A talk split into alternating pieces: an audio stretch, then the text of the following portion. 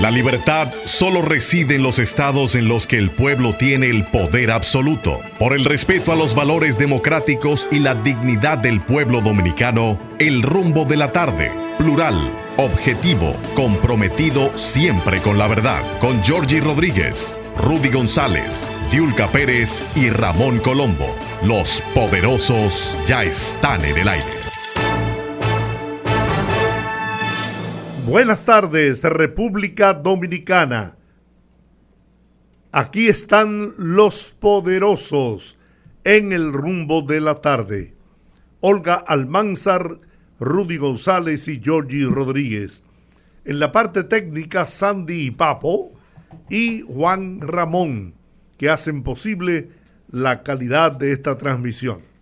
Estamos en Rumba 98.5 FM en la capital dominicana y Premium 101.1 FM en Santiago, la ciudad corazón para toda la región del Cibao.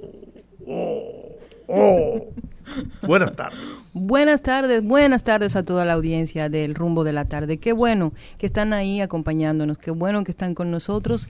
En las próximas dos horas nosotros felices de compartir este espacio con ustedes. Así que no se muevan, no nos cambien y quédense ahí pendientes de todo el contenido de esta tarde. Bienvenido, don Rudy, Rudísimo González. Está bien, Rafael.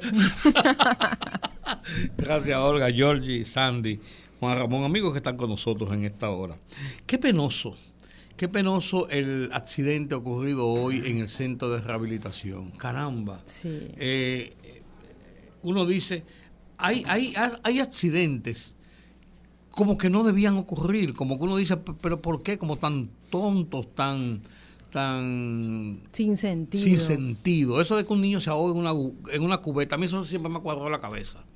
Pero este, este, este tema, este caso de eh, este señor que perdió el control de su vehículo eh, en el parqueo del centro de rehabilitación en, Herrera, dos personas muertas alrededor de las 7 y 30 de la mañana cuando eh, una persona a bordo de una jipeta, un hombre de 75 años, 78 años, ya una persona bastante adulta, perdió el control, iba a recibir terapias, estaba entrando al parqueo para recibir terapias en el centro de, de, de Herrera. De Herrera.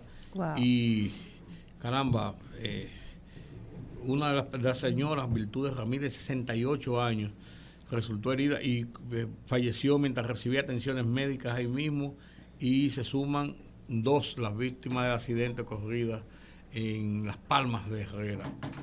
La señora, con la señora hospitalizada, eh, también estuvo una joven de 21 años, un joven de 21 años, identificado como Jerry de la Cruz, y el conductor fue puesto a disposición de agentes de DGC, pero parece que fue, él se casi se desmayó porque tuvo un, como le dice, un subión de azúcar y se perdió el conocimiento y, y aceleró y se llevó a la persona. Una persona que no andaba, no que andaba lujeando ni en la calle ni a alta velocidad, entrando al parqueo, señores. Por eso digo, esos son de los accidentes lamentables que no deben ocurrir. El Celso Marrancini emitió un comunicado, eh, que es el presidente de la Junta Directiva de, la Asociación Dominicana de Rehabilitación, dando su pesar y, y, dando cualquier apoyo que pueda dar el organismo, que no, no es responsable, e incluso la persona yo no, yo no me atrevería a decir responsable de haber de haber provocado esas muertes porque, no fue producto de una imprudencia ni todo indica que fue un accidente que él sufrió inicialmente en su salud. Que podrá ser eh, comprobado. Sí no pudo tener control y, no si estaba semidesmayado en el en, ante el volante dice la cuando cuando lo cuando lograron que él frenara contra casi una pared eh, qué, pena eso. Eso es, un accidente lamentable. Además, gente que estaba en el centro de rehabilitación entrando para recibir terapias y ese tipo de cosas, personas enfermas también. Eh, esas son de las cosas que, con las que uno se levanta, amanece el día y uno hasta se conturba. Un hecho ocurrido a las siete y media de la mañana cuando la gente está acudiendo realmente en masa a los centros de salud a recibir cualquier tipo de atención. es una pena. Uno se pregunta a veces, ¿por qué? Sí, hay, hay, una versión incluso de que estaban en, en, oración en el momento que pasó el accidente. y uno dice ironía, cosas irónicas de la vida, pero son cosas que pasan, que a veces simplemente es el azar, estar en el momento equivocado, en el, en el lugar equivocado, en el momento equivocado. Lamentablemente, así también como las muertes de niños en las últimas semanas, muchos reportes de niños que mueren en accidentes. ayer hizo Rudy el recuento. Sí, hoy precisamente la prensa relata en dos semanas la muerte de varios niños por temas de accidentes de tránsito a los padres. Había un caso de uno que mi, hijo me comentaba, él era, él era eh, TikToker creo, era un niño muy activo en las redes sociales y muchos niños lo conocían. Lamentablemente estaba volando chichigua no se dio cuenta que estaba en medio de la calle y fue atropellado y lamentablemente falleció. A los padres. Ocho niños muertos sí, en una semana. En Eso y 27 adultos, pero ocho niños muertos. Entre ellos tres en un mismo episodio. Sí. Eh, cerca de Bonao, en, un accidente en Bonao. Y otros que andaban con dos familias, dos murieron también que andaban en una familia. Una, una situación triste realmente. Realmente muy, muy, muy, muy triste. Pues el tema que ha dado mucho de qué hablar en el día de hoy en el día de hoy eh, ha sido la visita de la subsecretaria, o sea, la segunda a bordo en el Departamento de Estado que dirige Anthony Blinken. Wendy Sherman. Wendy Sherman es la segunda, una, veterana diplomática de mucho tiempo y muy experimentada. 30 años de experiencia. muy experimentada y una, se dice que es una negociadora eh, neta, nata, eh, que tiene mucha experiencia y está en gira por América Latina, comenzando por República Dominicana. Se reunió aquí en el país, primero con su personal de la Embajada de los Estados Unidos, después con algunas gentes del sector privado y de la sociedad civil, que no se ha dado detalles de esa reunión, y después una reunión con la parte oficial sea, en el gobierno, en el palacio, se reunió con varios ministros inicialmente y después entró a visita con el presidente, como es lógico, Luis Abinader. No había acceso a la prensa, como es lógico, fue una reunión eh, en privado, como es lógico, se permitió entrar a tomar fotografías y eh, eso se estila. Sin embargo, después de la experiencia que hubo cuando aquella subsecretaria para asuntos latinoamericanos del DES latinoamericano,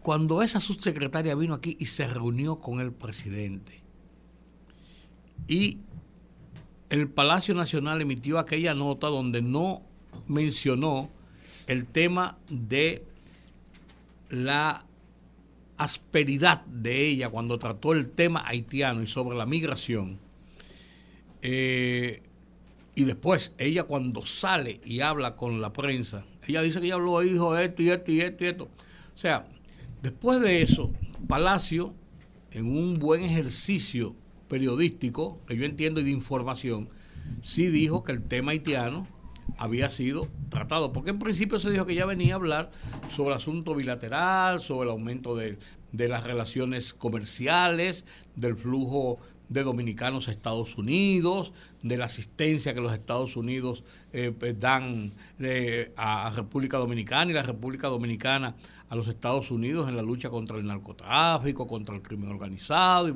Todo parecía muy bonito, una reunión de amigos. Pero el tema haitiano no es una reunión de amigos para la República Dominicana y lógicamente lo pondría ella, lo pondría el presidente es un tema que es el tema que a nosotros nos, importa y nos interesa. Y más viniendo de Estados Unidos, cuando hemos, hemos, tenido algunas confrontaciones por el tema precisamente de la inmigración haitiana y, del, y de la forma como República Dominicana aplica su derecho como Estado a proteger su territorio de los inmigrantes a la manera de República Dominicana, como la República Dominicana ha establecido su metodología de eh, el uso migratorio. Entonces, eh, se dio a conocer que sí, que el tema fue tratado, que eh, la, subsecretaria habló muy bien de la forma como República Dominicana está asumiendo su papel de control migratorio y prometió que los Estados Unidos están abiertos también a fortalecer esas ayudas, más o menos en esos términos muy generales, pero el tema se tocó y yo creo que no era un tema para negociar ninguna situación, pero la República Dominicana volvió y ratificó su posición de que en un estado de acción en que tengan que intervenir asuntos militares principalmente, República Dominicana no participaría en una fuerza de esa naturaleza. Indicando, y, tiene lógica, República Dominicana no puede participar en una acción de esa naturaleza porque eso sería... En absoluto. eso, sería, un absurdo. no, no, y además tomar un, tomarse un riesgo pues, innecesario. Claro, entonces yo creo que algo de eso se trató cuando se dio esa explicación en, concreto. Mira, yo, yo pienso que, sin lugar a dudas, que, y, otra cosa que yo vi un titular, yo no sé si estoy, si me confundí, si, lo, si fue que lo leí, lo vi, pero me viene a la memoria ahora. Un titular que decía que el presidente Luis Abinader le pedía a los Estados Unidos que intervinieran en Haití. No, no, el presidente le ha pedido la intervención, pero no una intervención militar. Exacto. Sino una intervención humanitaria para ayudar a resolver la que. No, no, es así. Ahora, dicho en esos términos. Exacto. No, porque cuando, yo lo leí así, dije, no, pero no puede ser. No, no, cuando uno dice intervención, uno piensa mandar los marines. Intervención. Mandar a los marines. Los militares, los marines norteamericanos. No, no, pero, pero sí, el, el, presidente, es la, es la frase, sí, una intervención pero una intervención para ayudar a resolver el problema. Y no solamente se lo pide a Estados Unidos, sino a la, comunidad internacional. O sea, el presidente de la República Dominicana no está pidiendo que intervengan militarmente Haití en absoluto. Que déjame decirte de paso, Haití sí lo ha hecho. Incluso el primer ministro ha pedido una intervención militar, en su país. Por si acaso, ¿verdad? Que no es que nosotros, porque nosotros no, tampoco nos luce, Georgie pedir intervención militar para nadie cuando nosotros hemos sufrido los rigores de una intervención militar reciente. Dos, en, el último siglo, pero una realmente eh, reciente, que fue la del 65, en una situación muy compleja para la República Dominicana, que arrastró también a otros países de América Latina. Y es muy inteligente, prudente y diplomático también la posición de la República Dominicana de no formar parte de una fuerza eh, militar que pudiese intervenir en Haití. ¿Tú te imaginas o ustedes se imaginan que un soldado dominicano mate a un ciudadano haitiano por la en la en la circunstancia que sea. Como quiera. eso, eso, como quiera da problema. Y más aquí que los grupos son tan polarizados. Por un lado tenemos los supra mega anti-haitianos, que siempre eh, eh, se puede llegar a confundir. Hay una línea muy delgada entre el extremismo y el nacionalismo. Y ese discurso lo hemos visto muchas veces articulado a través de los medios de comunicación y redes sociales. Es un tema muy político, es un tema muy delicado. Yo diría que es el único tema en el que hay un acuerdo común en casi todos los dominicanos que participan de la discusión, porque hay muchos dominicanos afuera que ni siquiera se enteran de que existe una división en, ese sentido.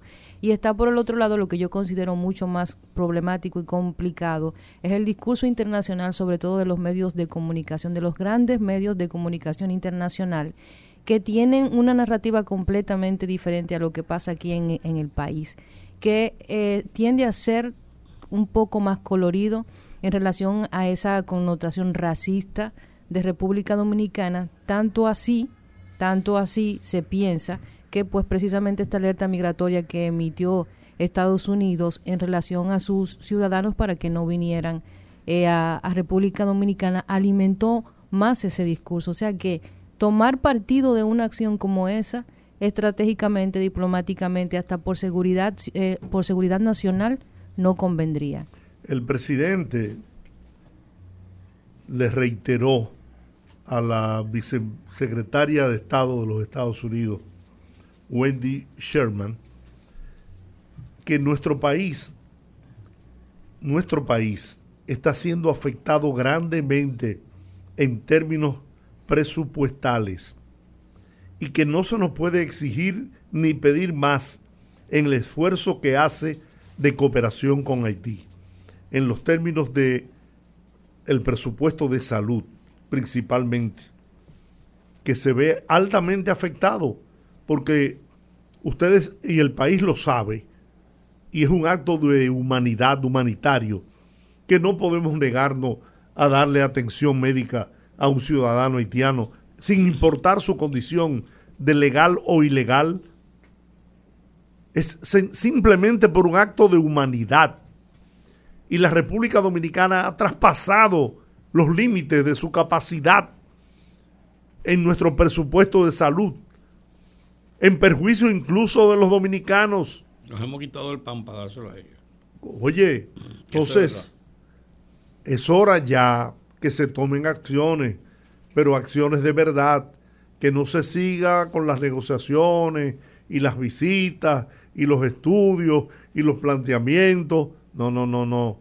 Ya es tiempo de buscar soluciones y la comunidad internacional está obligada, tiene una deuda con el pueblo haitiano, de ir en auxilio de ese pueblo y resolver de una vez y para siempre el problema del pueblo haitiano. Eso es así. Pero ese es un tema que va a ser un tema permanente.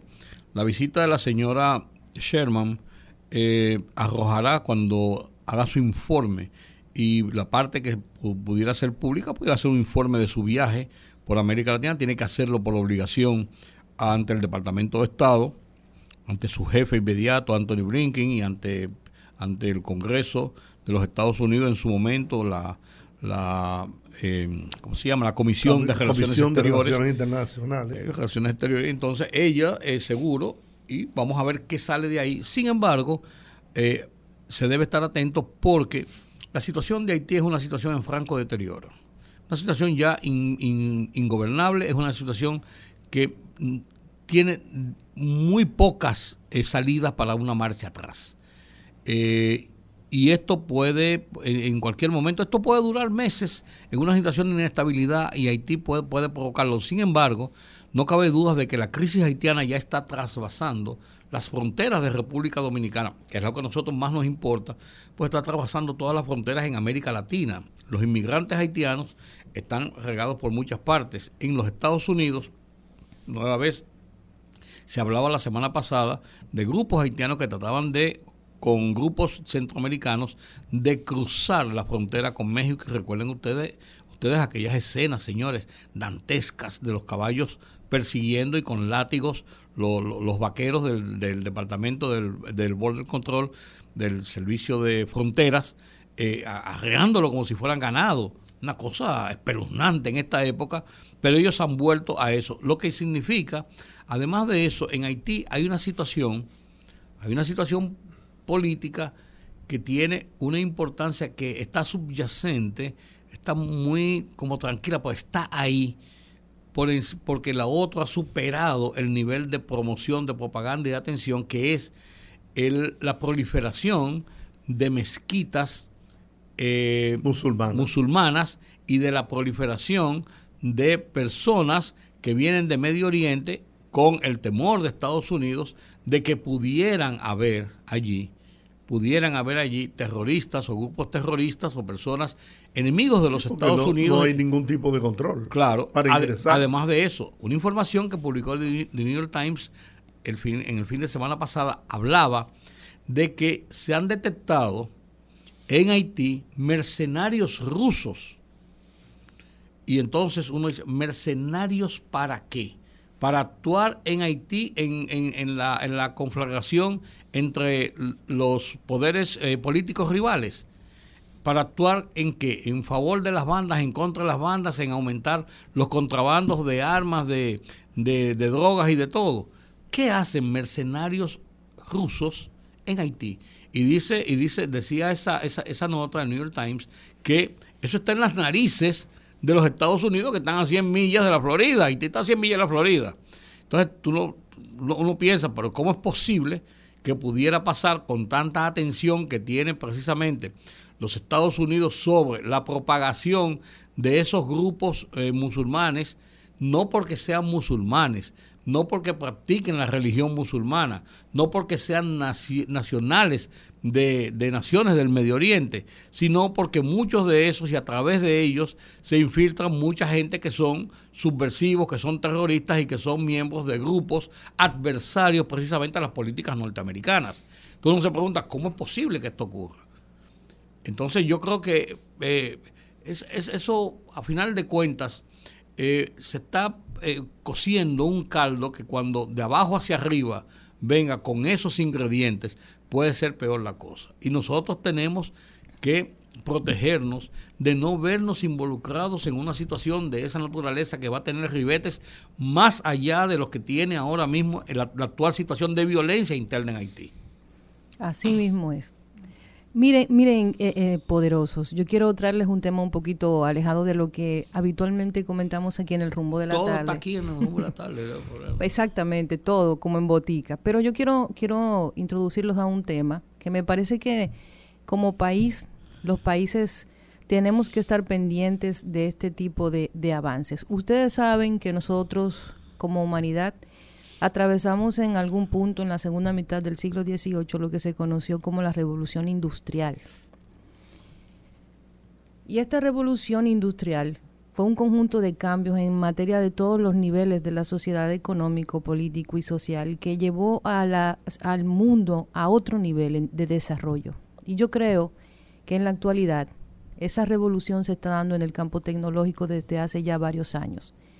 Yo quiero que ustedes sepan que ya hay un canal de televisión local que tiene una presentadora que es completamente generada de forma digital. Y usted la ve y le cuesta. Y todos sabemos lo que está pasando ahora con el tema de la inteligencia artificial, y la aplicación. Aquí está Sofía. Eh, eh, aquí en el país. Sí, porque, porque este fin de semana, yo creo que desde hoy jueves, Fuglode tiene un, un, foro. tema, un foro para analizar la, la Las implicaciones de la inteligencia artificial. Precisamente en Casa de Campo.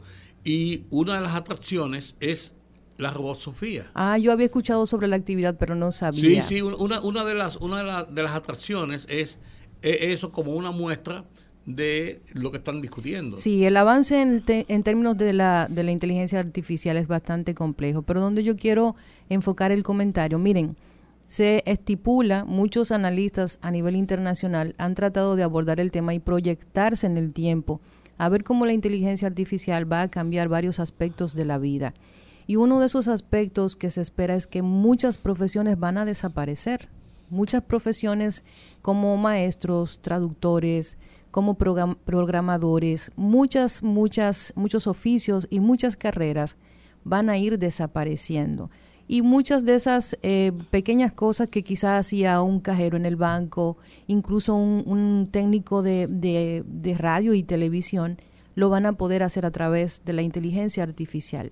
Tenemos el caso de una herramienta que ha avanzado en los últimos años muy rápidamente, que son estos chatbots, como se le llama, como el, el caso del, del, chat GPT, que es uno de los más utilizados, que la gente puede hacer novelas, puede hacer cuentos, puede hacer pinturas, puede hacer lo que usted se imagine, puede hacer trabajos, puede hacer una tesis. Aquí hay un banco que tiene un robot que te contesta. Sí, aquí por ejemplo... información al momento de lo que tú le, le preguntes. Entonces, ¿a dónde voy con esto? Yo creo que nosotros como República Dominicana tenemos una gran oportunidad.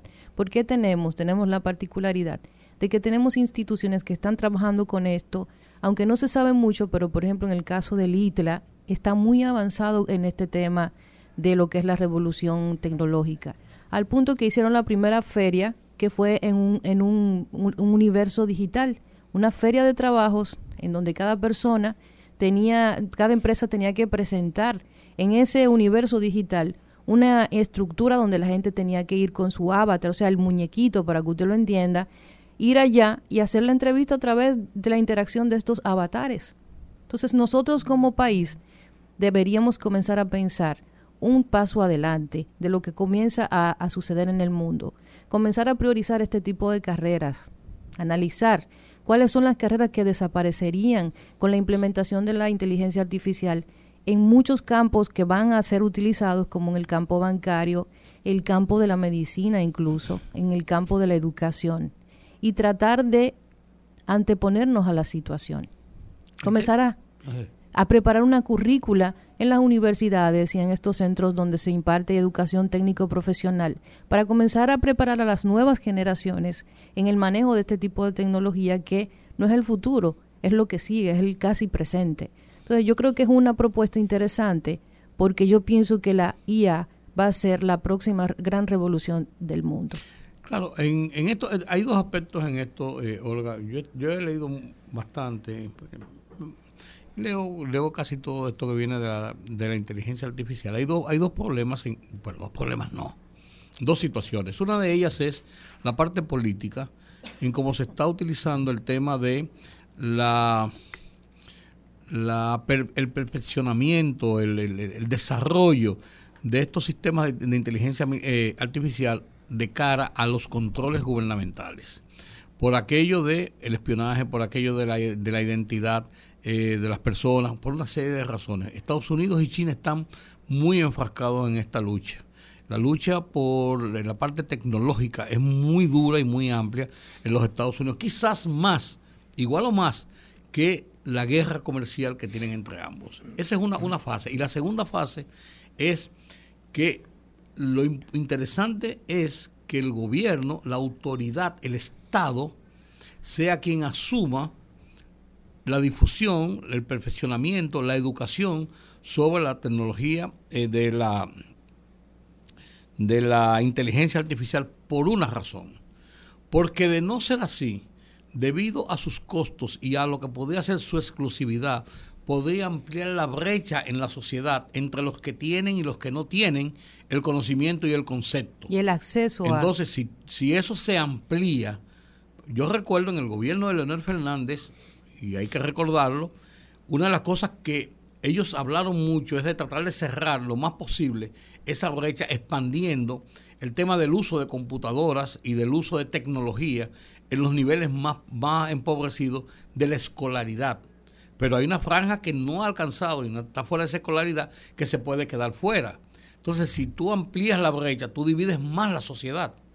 Esa es una cosa. Y la segunda es hacerlo de una forma paulatina que va a tomar muchos años por la sustitución de lo que tú hablabas, de eventualmente de mano de obra. Así es, y nosotros los países pequeños que no tenemos ese problema resuelto, nos golpean mucho. Entonces, yo pienso que ya es una realidad. Pero es una realidad. Sí, tenemos unos pequeños, unas pequeñas pruebas por ahí que ya andan funcionando, por ejemplo, estos, estos chats de los bancos que te responden, que son un poco más simplificados que una, y una AI, una inteligencia artificial eh, ya propiamente dicho, pero tenemos ya sistemas en vehículos que pueden incluso predecir o eh, identificar eh, transeúntes, peatones para no chocarlos y frenarse ellos mismos de golpe.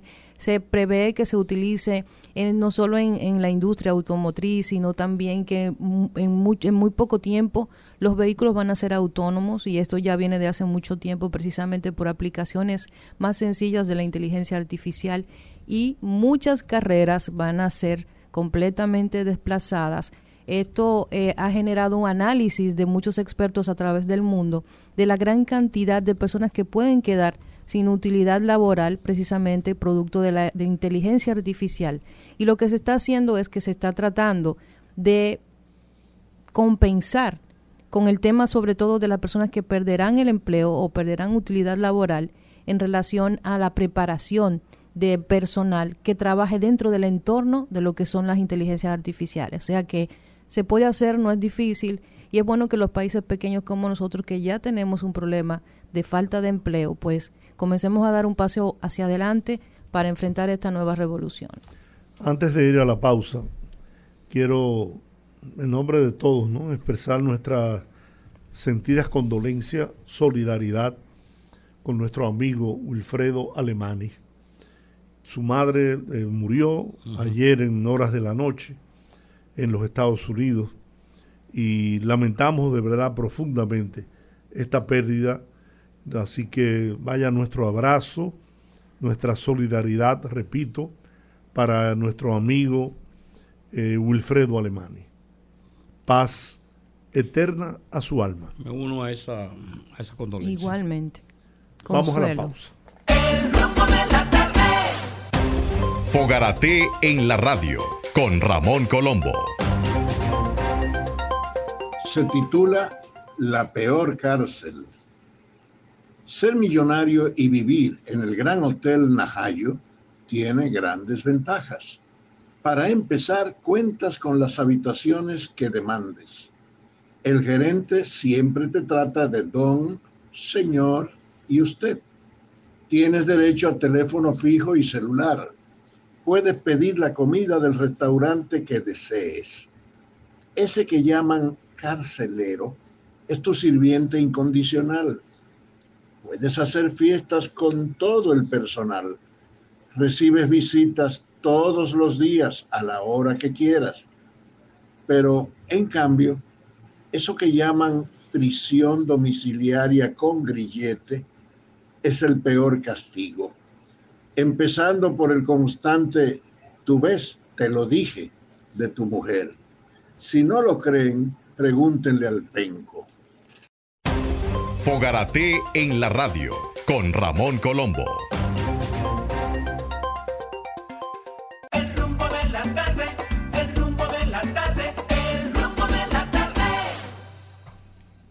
Bien, estamos de regreso al rumbo de la tarde por Rumba 98.5 FM en la capital dominicana y Premium 101.1 FM en Santiago, la ciudad corazón para toda la región del Cibao.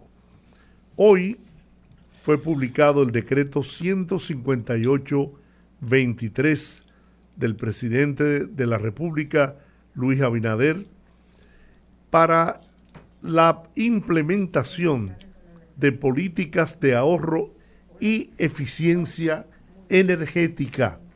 Esto relacionado con las instituciones del Estado. Entonces, hemos hecho contacto. Puede, puede regular el gobierno. Claro. Hemos hecho contacto con nuestro querido, distinguido, apreciado amigo Andrés Astacio, superintendente de electricidad para que nos dé luz sobre este decreto y sus alcances. Yo tengo mala suerte, Georgie, con los amigos tuyos y los amigos de nosotros. Todos los amigos de nosotros que, con los que hablamos y son amigos, siempre me deben un café y, Andrés es uno de ellos que me, me ha ofrecido 14 veces un café y no me lo ha pagado. Yo soy como el SIDA que mato y desacredito. ¿eh? Más te vale que le, invite a un café a Rudy. Ponga esa greca, don Andrés. Buenas, don Rudy. Gracias, gracias. Andrés, ¿en qué consiste este, este, e, e, este programa, este plan del gobierno? Y además de eso, ¿qué niveles de ahorro y de, y de, y de, control se puede establecer que sea significativo para lo que son, lo que es el costo de la energía y lo que consume el Estado? Bueno, el decreto lo dice. No, no, pero, ¿a, dónde se quiere llegar? Mira, Rudy, eh, buenas, buenas, don Giorgi eh, y a todos los, a toda la audiencia. Un abrazo, Andrés. Con este decreto de eficiencia energética es un paso trascendente en la estrategia eh, del gobierno de llevar al país a otro nivel eh, desde el punto de vista de tanto de satisfacción del servicio eléctrico como de sostenibilidad del servicio y de sostenibilidad ambiental. Eh, lo interesante es que es el mismo gobierno que está poniéndose eh, acorde con las necesidades de eficiencia que marcan los tiempos. Estamos hablando de que el gobierno dominicano está estableciendo criterios en los cuales se obliga a, por ejemplo, comprar todos los equipos eléctricos y de refrigeración con unos altos niveles de eficiencia, pero también está direccionando los criterios de inversión en el país para cuestiones tan elementales como que todo el alumbrado público a partir de ahora tendría, tendrá que ser ley. Lo que hablamos de ahorro es sustancial. Tenemos que tomar en cuenta que el gobierno dominicano y el alumbrado eléctrico, si lo miráramos en conjunto, son el alumbrado público, si lo miramos en conjunto, es el usuario más grande de la red eléctrica nacional. Entonces, para tener un ejemplo, una lámpara de mercurio, las cuales están cuya adquisición está quedando prohibida en este momento, consume usualmente entre 250 a 400 vatios. Las lámparas LED que el gobierno está promoviendo su instalación tienden a consumir menos de 90. Es decir, estamos hablando de un ahorro de cuatro veces el consumo en alumbrado. Pero lo más importante tal vez es el establecimiento de criterios de seguimiento del el uso racional de la electricidad, como es la creación de la figura del gestor energético, para garantizar, por ejemplo, que las superficies, los sistemas de enfriamiento de, de las superficies de los edificios públicos siempre estén en una temperatura razonable. No sé si ustedes se acuerdan las veces que hemos dicho que, por ejemplo, en verano no se debe de usar un aire acondicionado a menos, a, menos de 22 grados centígrados. ¿Por qué? Porque básicamente es una pérdida real de electricidad porque el salto térmico es demasiado grande y nunca se va a llegar a esa temperatura y simplemente lo que vamos a hacer es incrementar innecesariamente el consumo de energía. Y algo muy interesante es que el gobierno está ahora mismo, el presidente está ordenando a que todas las eh, entidades públicas iniciemos el proceso de instalar fuentes de generación renovable, pero dimensionadas al autoconsumo, para que estas fuentes de generación renovable sirvan como mecanismos de eficiencia para aliviar las presiones sobre la red eléctrica nacional.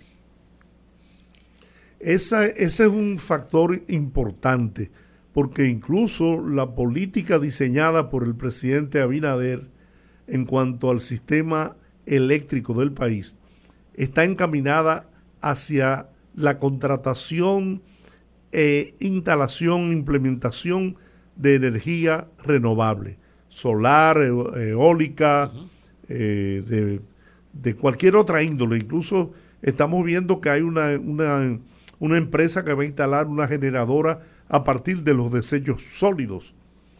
Entonces, hay posibilidad en cuanto al alumbrado eléctrico, al alumbrado público de las calles, avenidas y hasta carreteras, de que se pueda implementar alimentando estas luminarias con paneles solares. Yo las he visto en China, las he visto en Estados Unidos, unos pequeños paneles solares que le colocan a cada luminaria y esto eh, ahorraría una inmensidad de, dinero.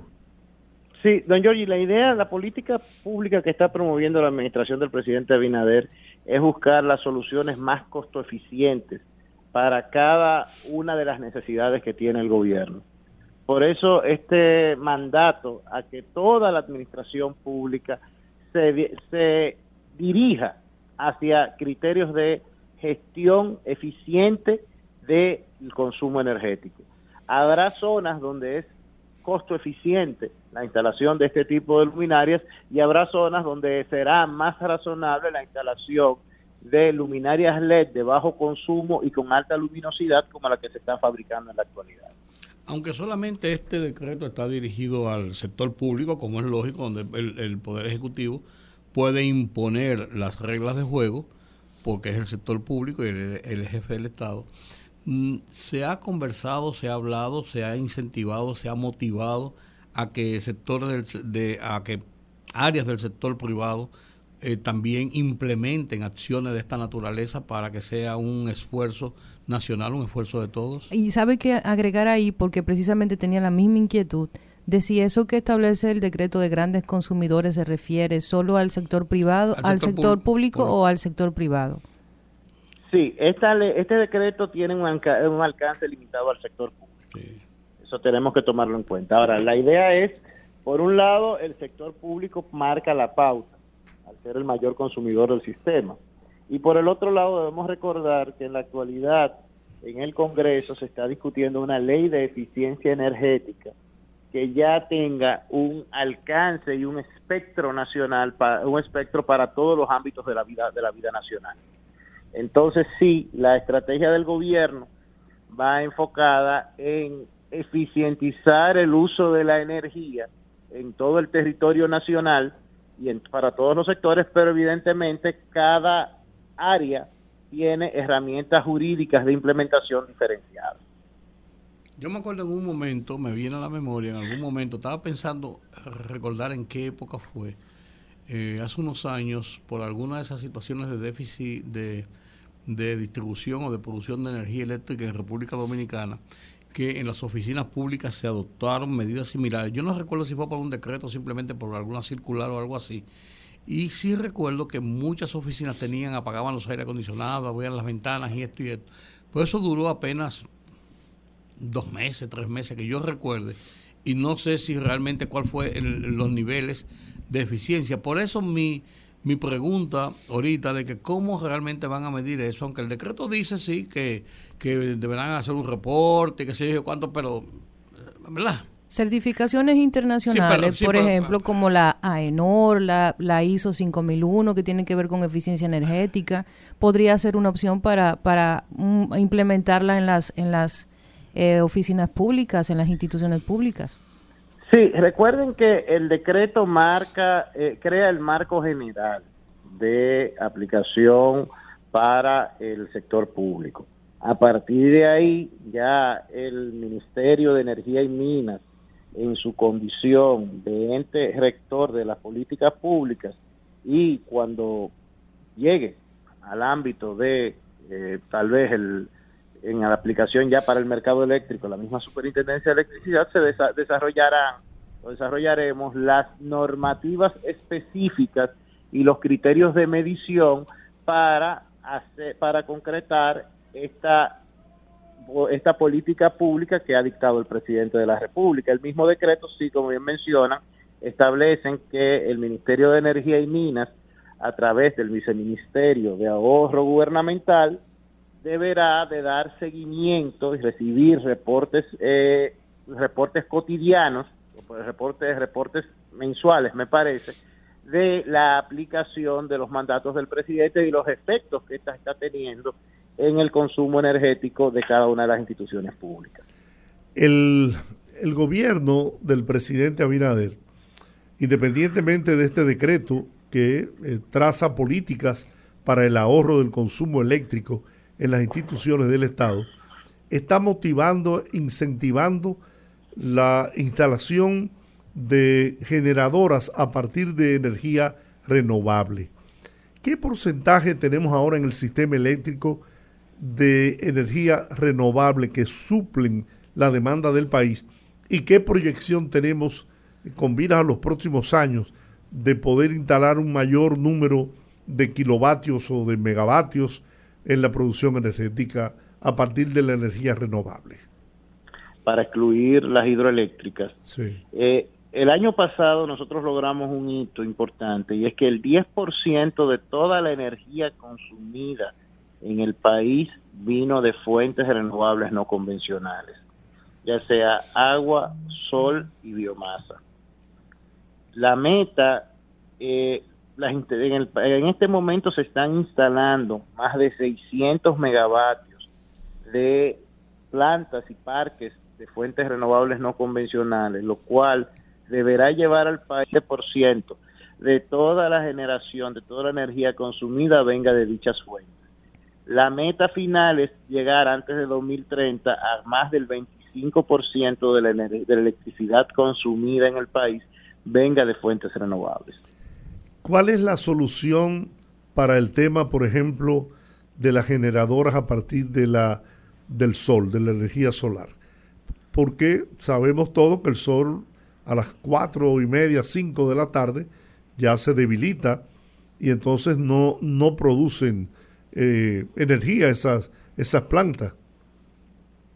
Mira, ya esa es la siguiente etapa que ahora está de electricidad, que es establecer la regulación la, la, normativa que, la normativa que regule e incentive la instalación de equipos de almacenamiento de electricidad en República Dominicana, es decir, de baterías.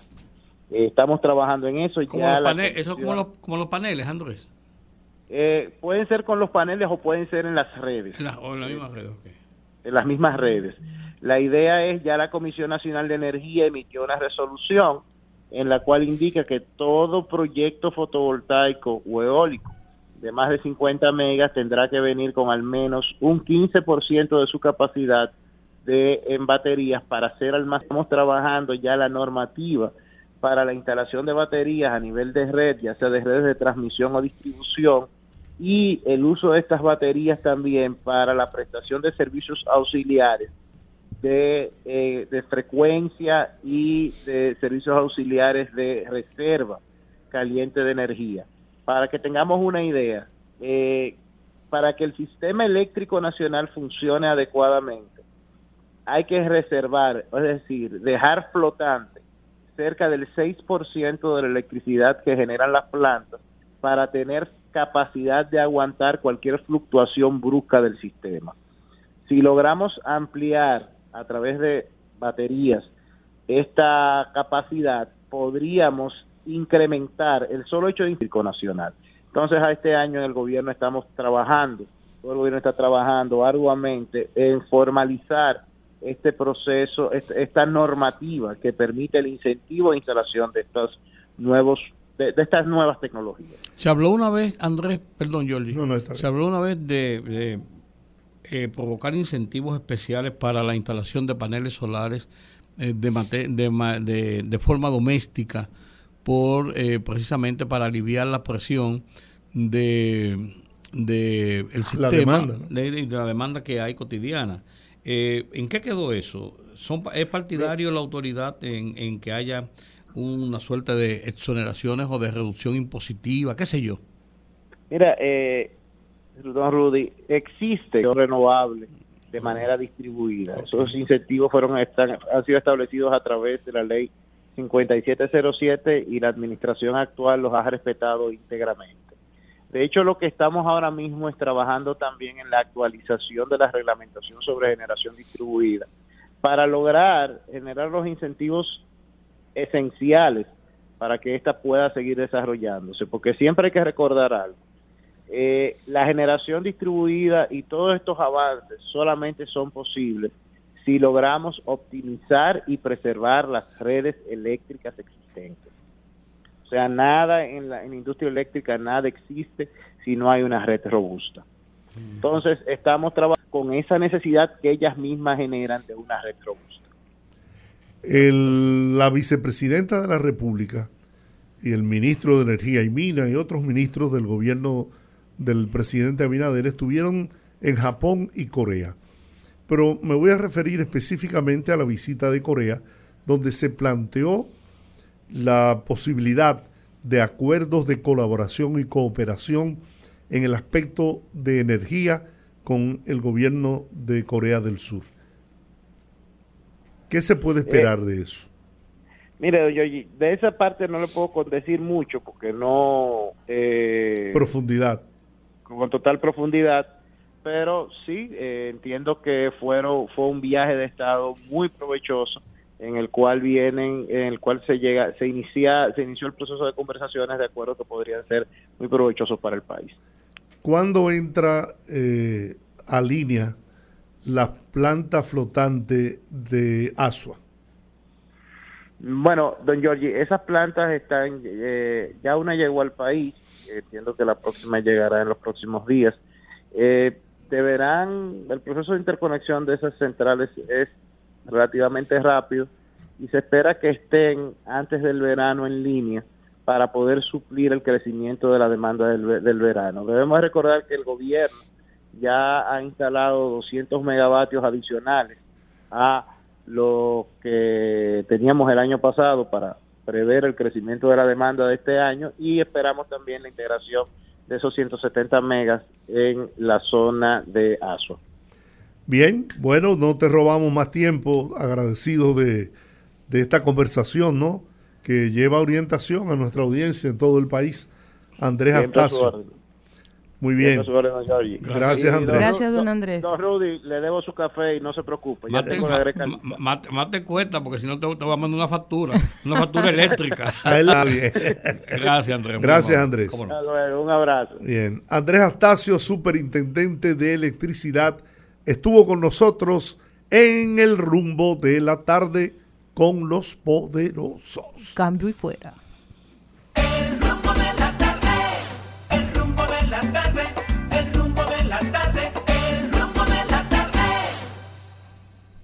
El rumbo de la tarde. ¿Tú sabes cuál es el rumbo de la tarde? ¿Cuál? Que la Junta Central Electoral advirtió a los partidos políticos que fiscalizará con toda la rigurosidad el financiamiento de las campañas electorales para el próximo proceso, así como el cumplimiento de los topes de gastos y la fiscalización del origen lícito de los fondos que utilicen las campañas electorales.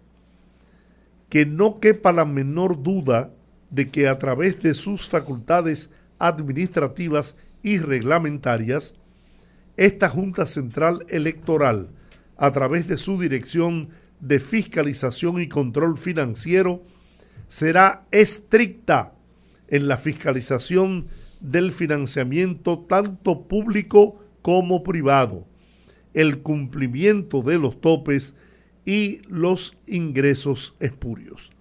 Palabras del presidente de la Junta Central Electoral.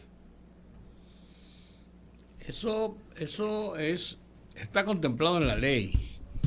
Eso es lo serio. Lo que pasa es que los partidos y los políticos en República Dominicana se han burlado de ese establecimiento de la ley y la Junta Central Electoral no ha tenido la suficiente fuerza de ley que le da la ley para poder enfrentarlos o para enfrentarlos. Porque la ley establece claramente los topes de conformación de la recepción de los recursos y una detallada y minuciosa eh, explicación o informe sobre el uso de esos recursos. No solamente de los recursos que le proporciona el Estado, lo que tienen que por obligación dar, eh, dar eh, cuentas, sino también por los recursos que reciben del sector privado y de otras fuentes. El tema está en que la Junta tradicionalmente, tradicionalmente, hablan y hablan y las vías de consecuencia son tan pocas como dijo una vez un presidente de Junta Central Electoral porque un, hubo un, un desliz, vamos a decir así, en la aplicación de la escogencia de unos candidatos y el partido debía ser sancionado y él dijo, ¿y qué hago? ¿Sacamos a este partido del sistema de las elecciones? Eso no puede ser.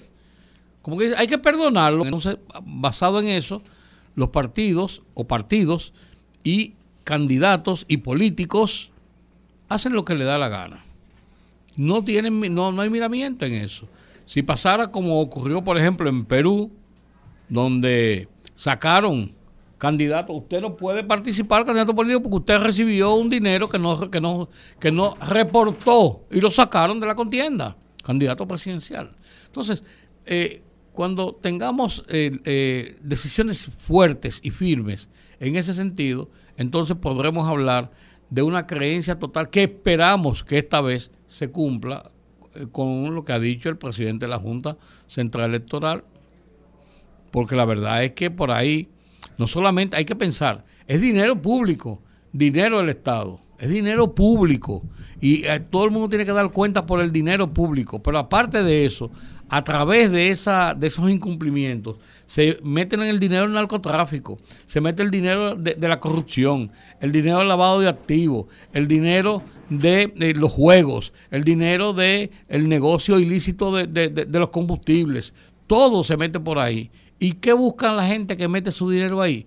Yo no creo, yo no, yo soy de, de los que cree porque piensa que debe fortalecerse la democracia y que lo da de su dinero. Ay, qué bonito. El que da algo está esperando a cambio. Por la misma razón que los empresarios también meten cuarto ahí. ¿Sabe por qué? Porque en vez de donarlo en obras de bien social o responsabilidad social, como lo hacen todos los empresarios del mundo, de invertir en sus países, en vez de eso invierten en política para luego sacar su, su su ayudita. Es, más rentable. ¿eh? Es más rentable. Y, y si tienen un gran capital, lo meten en un paraíso fiscal de su país. No lo meten aquí, no. Lo llevan para un paraíso fiscal. porque el empresario dominicano solamente quiere chupar la teta, pero no quiere soltar nada de eso. Pero yo no sería tan absolutista. Ah, aquí hay, aquí digo yo. Aquí, hay empresarios. Aquí hay aparecen, y hay fundaciones de empresarios y hay. Y hay apadrinan isletas en las avenidas, sí. Sí, no, y de que no son empresarios. No, no, no. y donan la luz del semáforo también. Yo creo que hay, yo no soy yo no soy tan radical. Yo creo que hay, yo creo que debía haber más. Debería. Eso, eso, yo, yo creo. Ahora te voy a decir una cosa. Una demostración de eso es que los que aportan desde el sector privado a los partidos, a los políticos, a los candidatos, lo hacen incluso, uno se da cuenta, a todos le dan como, como sembrando eh, seguridades. Si no gana este y gana el otro, pues yo pongo aquí, yo pongo aquí. O sea, pone huevos en varias canastas, buscando seguridad. Eso te indica a ti que no es por un afán, por un afán de fortalecer democracia, ni de fortalecer a ningún hombre honesto, serio, pulcro y en favor de... No, es así. Es don, así. don Giorgi está gozando calladito, no sé con Pero es verdad, Giorgi, es verdad lo que estoy diciendo. Yo estoy gozando con una verdad que, que dijo Olga. Porque ciertamente hay empresarios, hay empresas en el país que eh, sostienen incluso instituciones de, de beneficencia para fundaciones. fundaciones. Eso es cierto pero los que más se ven son los que patrocinan los semáforos o las isletas. Oh, claro, claro. Hay que respetarse. lo publican, lo, ponen un letrero. Hay que respetarse, señor, hay que respetarse. Pero, hay, pero hay, hay, hay, algunos, sí, pero deberían haber más. que eh, son auspiciadas por, por bancos, por grandes empresas. Y por empresarios privados. Hay, gente, que Y gente que lo hace calladito, que, es más bonito todavía. Pero miren, yo, yo, yo entiendo el punto de, de, don Rudy, pero señores, también uno tiene que ponerse a pensar en algo. Es verdad que la Junta a veces le falta un poquito de proactividad en cosas sencillas que sí puede hacer, como el tema de la, de la campaña de tiempo, el tema de, esta proliferación de vallas, de gente ya candidateándose como, como, eh, eh, como candidatos a la presidencia, que yo creo que es bastante extemporáneo.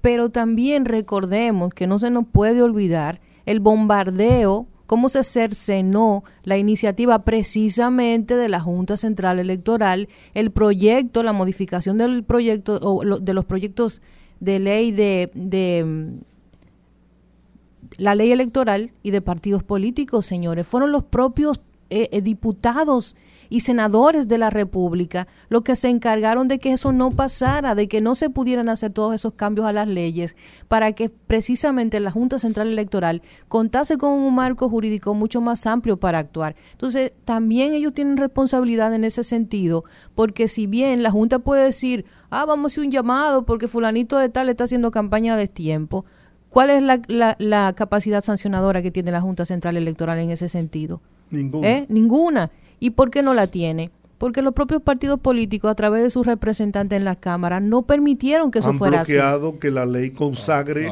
consecuencias para ese tipo de violaciones. Entonces, eso le tiene que decir a la gente con qué clase de personas estamos contando como representantes y cuando vaya a votar, tomar en consideración eso, porque eso es una omisión eso, perdón, eso es una, una aceptación implícita de que usted está dispuesto a seguir recibiendo fondos para campaña de donde sea que vengan. A usted no le importa de dónde vienen. Lo importante es que los cuartos estén ahí. Así es que piensa el político dominicano. Entonces, tenemos que ir cambiando esa mentalidad de seguir con el mismo, el mismo sistema. Vamos a tratar de tomar decisiones diferentes como dice la frase muy famosa, si usted es un loco, si usted piensa que haciendo lo mismo usted va a eh, conseguir resultados distintos. Es tan sencillo como eso.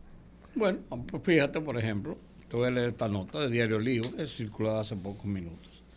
El dirigente del Partido Revolucionario Moderno, Ramón Alburquerque, anunció que el próximo domingo 16 lanzará de manera oficial su precandidatura a la presidencia de la República ¿Con el 2028 por la organización política oficial con el lema Entrentó.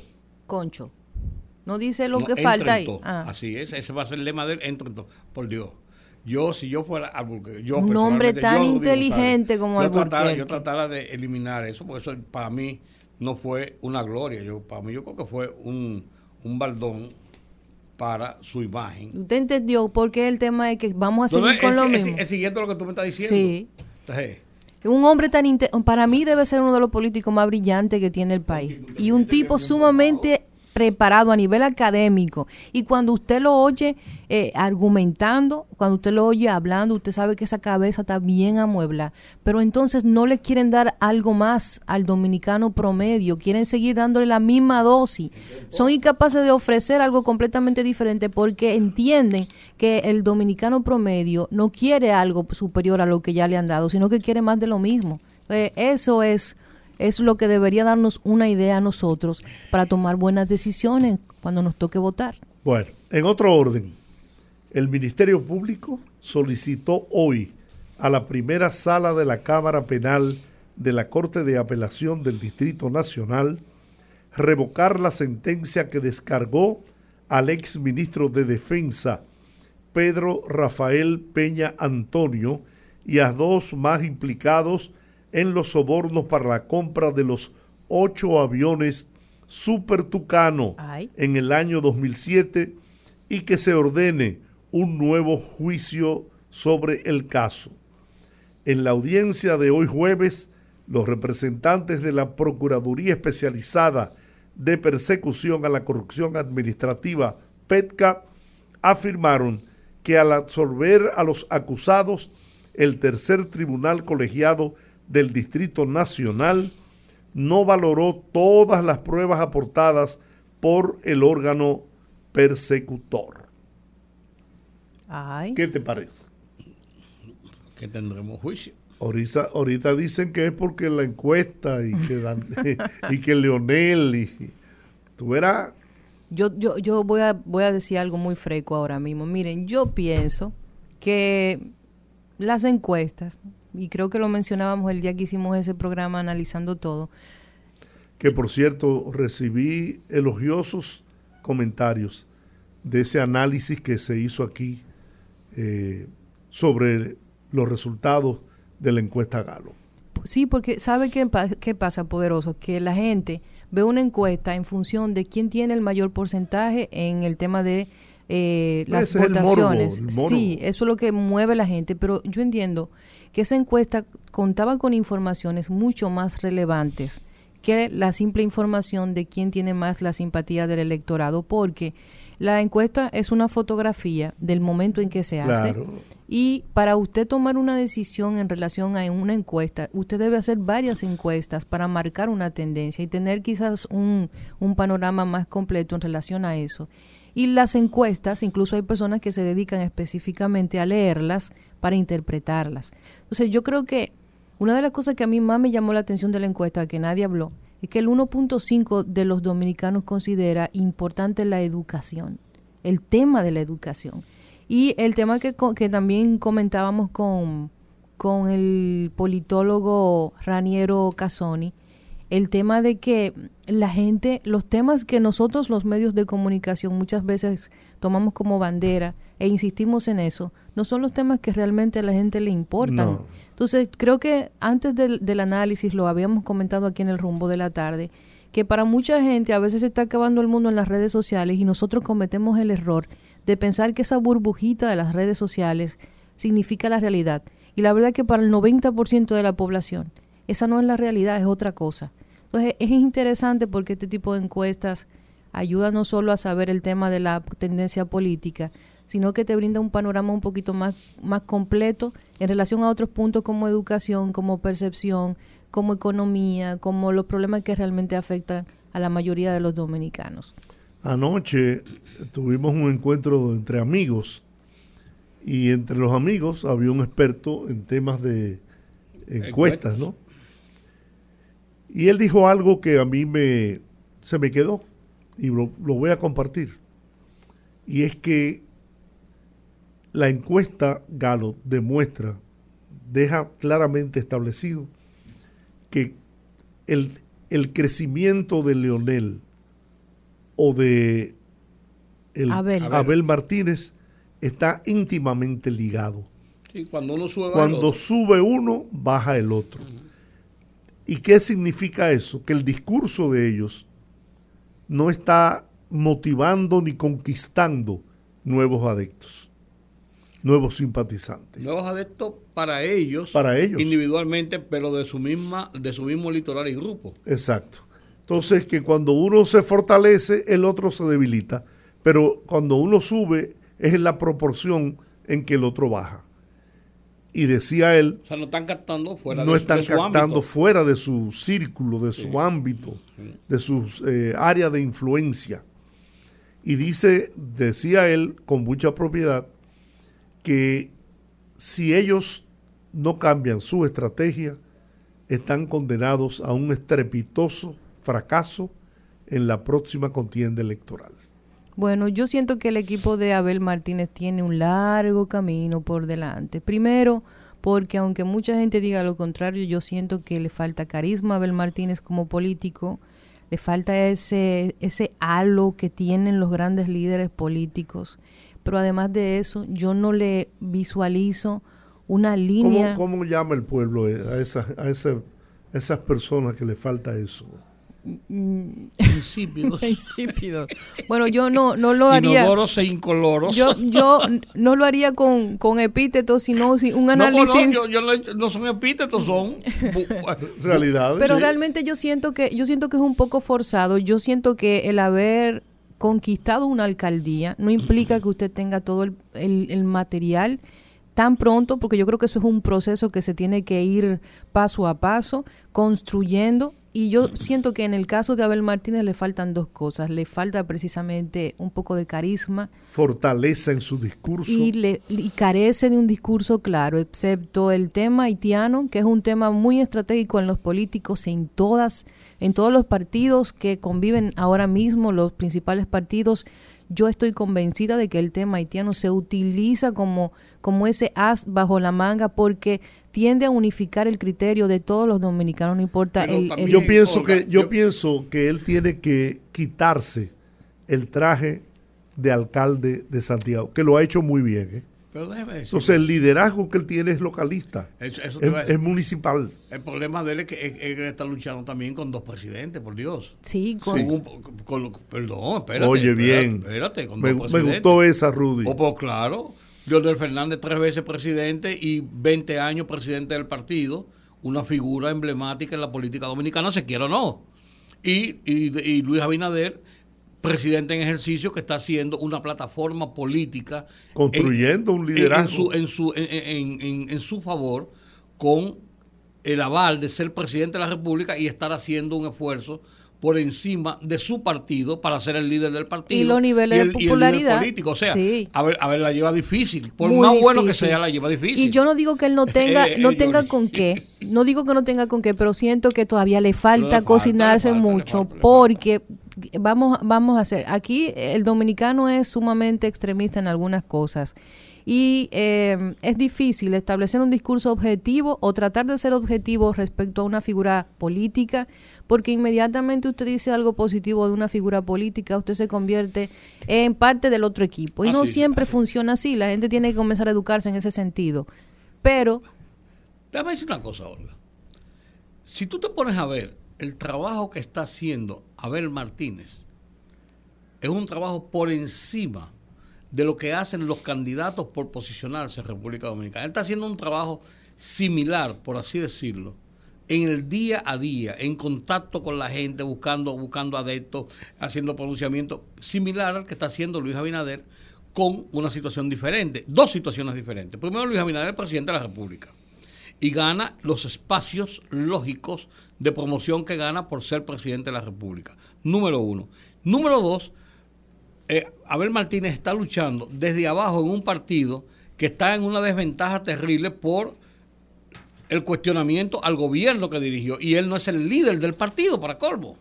Si él todavía fuera el líder del partido, tú dirías, bueno, tiene más posibilidad, pero viene desde abajo, por así decirlo, pasándole por encima a todos los miembros, los líderes de ese partido, para sobrepasar por encima de ellos, convertirse en el candidato en un partido que está siendo, que está siendo bajeado. O sea, yo creo que lo que él está haciendo, a final de cuentas, es un esfuerzo grande e importante. Ahora tiene una desventaja terrible para poder cristalizar ese esfuerzo. o sea, hay que reconocérselo. ¿eh? Uh. Mira, yo he analizado desde hace tiempo que los partidos siempre se equivocan en la escogencia de sus candidatos. Casi siempre. El caso de, del Partido Reformista, por ejemplo. Por citar uno que lo conozco a profundidad. ¿Tú estás en contra de que hayan elegido a Balaguer? No, no, no. Ah, por si No, a partir de ahí. Ah, no, espera, no, por si acaso. Pues Balaguer es un líder Yo iba- yo- excepcional. yo iba para el baño. No, no. Cuando el Partido Reformista fue a, a un proceso electoral sin la figura de Balaguer, llevaron a mi querido amigo, hermano, Eduardo Estrella. Un hombre con unas condiciones morales como pocos dominicanos, ¿eh? que, que quede, que conste en acta. Un hombre honesto a carta cabal. Pero había la situación de que el liderazgo en ese momento en el Partido Reformista lo ostentaba Jacinto Peinado. Claro. Entonces, le cerraron el paso a Jacinto, que venía de, de un, de una situación difícil en el proceso anterior, porque lo, no, no contó con el apoyo de, de los sectores de poder en el Partido Reformista. Y, y, como era de esperarse, perdió las elecciones. Sin embargo, la gente lo vio como una víctima además de las condiciones excepcionales que tenía Jacinto Peinado, un hombre eh, de acción, un hombre, un empresario próspero, un hombre que desde mi punto de vista hubiera sido un excelente presidente, como lo hubiera sido Jacobo Magluta, si hubiera gobernado por más de 43 días, como le tocó gobernar. Entonces, en ese momento, si el Partido Reformista lleva a Jacinto Peinado, la historia quizás hubiese sido otra pero sigo más adelante. En las próximas elecciones, el candidato era Eduardo Estrella. Había perdido en el proceso anterior, pero se había consolidado como la figura estelar en el Partido Reformista desde el punto de vista electoral. Y agarraron y metieron, en paz descanse, Dios lo tenga Amable. en la gloria, amable Aristi Castro. Otra equivocación. Y ustedes han visto las consecuencias de esos errores en la escogencia de los candidatos a la presidencia. Me voy con el tema del PRD. Para no entrar en detalles, ustedes han visto, el PRD hoy, según la encuesta Galo, tiene menos del Menos 1%. de un, desapa- el, PR el PRD no, no existe en este un momento. partido que es parte de la historia nacional, de la historia política de, de este país. Desaparecido. ¿Por qué? Por la tosudez, por la terquedad de Miguel Vargas de permanecer con el control del partido, de querer ser candidato eh, eternamente, permanentemente, y ahí ha llevado al PRD. Qué pena. En el PLD pasó lo mismo. Sí, esa, esa lucha entre Danilo y, y Leonel le costó el poder al, al PLD, sin duda. Señores, miren, en ese momento, en ese momento, ¿eh? el candidato que el PLD debió llevar fue a Leonel Fernández. Pero esa rivalidad, esos enfrentamientos personales, el temor que Danilo Medina tenía de que Leonel le cobrara eh, lo de Quirino y todas esas que cosas, Leonel le hiciera lo que, lo que, le lo hicieron lo- a él. lo- no, no, no. Lo que, lo que Jorge Blanco pensó que le iba a hacer Jacobo. Así es. Esa es la historia. Así lo que es. Jorge Blanco pensó que le iba a hacer. Jacobo, Correcto. se lo hizo Balaguer. Y lo que Danilo pensó que le podía hacer Leonel, se lo está haciendo Abinader. Así es. Pues Digo, porque está en el poder, no quiero Sí, decir que sí, claro. Entonces, ahí era Leonel el candidato y, la, y las elecciones hubieran sido reñidas, ¿eh? Sí. muy reñidas. Yo creo que Luis hubiera ganado como quiera, pero eran reñidas, altamente reñidas. Bueno, sacaron, Leonel se fue, le atribuían falta de pantalones que no se atrevía a dividir al PLD. Chanfle. Pues mira, que le salieron los pantalones y largos. y se fue del PLD, se las ingenió para, después de haber sido precandidato, eh, a pesar de que la ley del transfugismo se, lo, se, las ingenió y finalmente, bueno, se coló como candidato y esa fue la derrota del PLD. Eso es verdad y probablemente condene al PLD a progresivamente desaparecer del escenario político. No, porque ya la encuesta, eh, hay una tendencia ya. Porque yo le voy a decir algo, algo que nadie dice, y lo quiero decir de la forma más objetiva posible, es que el gran beneficiado de esta encuesta fue Leonel Fernández. El proyecto más corto, el proyecto más joven políticamente hablando es la fuerza del pueblo. Y el, el, vamos a decirlo de alguna forma, el candidato que más trabajo tenía que hacer en términos de candidato, sin poner en la balanza que se trata de Leonel Fernández, del bagaje político, de sin dudas el liderazgo natural, porque eso es otra cosa. Ahora muchos líderes hay, son productos, hay que crearlos. Tienen 500 asesores detrás que tienen que crear un producto, tienen que crear una persona que se mueva en un escenario y se convierte en un actor. Y por tanto, mucha gente no lo percibe como integral, como eso tiene otra palabra eh, pero no lo conciben como real. Sin embargo, el liderazgo natural, orgánico, orgánico exactamente, lo, lo reciben de una forma como si fuera inorgánico, que no es real. Sin embargo, en el caso de Leonel no pasa así. Leonel es un líder natural, lo tiene. y tiene condiciones Tiene condiciones, eso es innegable. Y yo creo que el gran beneficiado pase lo que pase en las elecciones, fue Leonel Fernández. Primero salió de un, de un partido como el PLD, que era la segunda fuerza, la primera fuerza, y ahí luego la segunda, y se posicionó en poco tiempo con un partido completamente nuevo, sin la estructura y el poderío del PLD como la segunda opción ahora mismo. Entonces yo creo que en ese caso el PLD con un candidato con tantas falencias, con un candidato que es un producto, que no es un líder natural, las va a tener muy difícil. Entonces ahí ya para concluir ese ciclo que me he planteado, ¿quién consideraba, consideraba yo, porque era una simple consideración, que debió ser el candidato para este tiempo que vive el PLD? Francisco Domínguez Brito. Completamente. Un hombre con una imagen que usted puede estar de acuerdo con, con él o no, pero tiene una imagen de honestidad. Nadie puede señalarlo en actos de corrupción ni por asomo, que demostró ciertas debilidades en, ocasiones cuando le tocó eh, usar la, mandarria, la, eh, la macana, sí es cierto, pero un hombre bien visto por sectores de poder de la iglesia, sectores empresariales, con una simpatía grande en sectores empresariales del Cibao, que es donde está el poder económico de este país, y con un discurso bueno, un hombre preparado. Entonces, un partido con el desprestigio que tiene en este momento el PLD, producto de todos los acontecimientos que no hay por qué ahora eh, señalarlos, pues necesitaba de una figura que se, que se pudiera levantar Potable. Potable.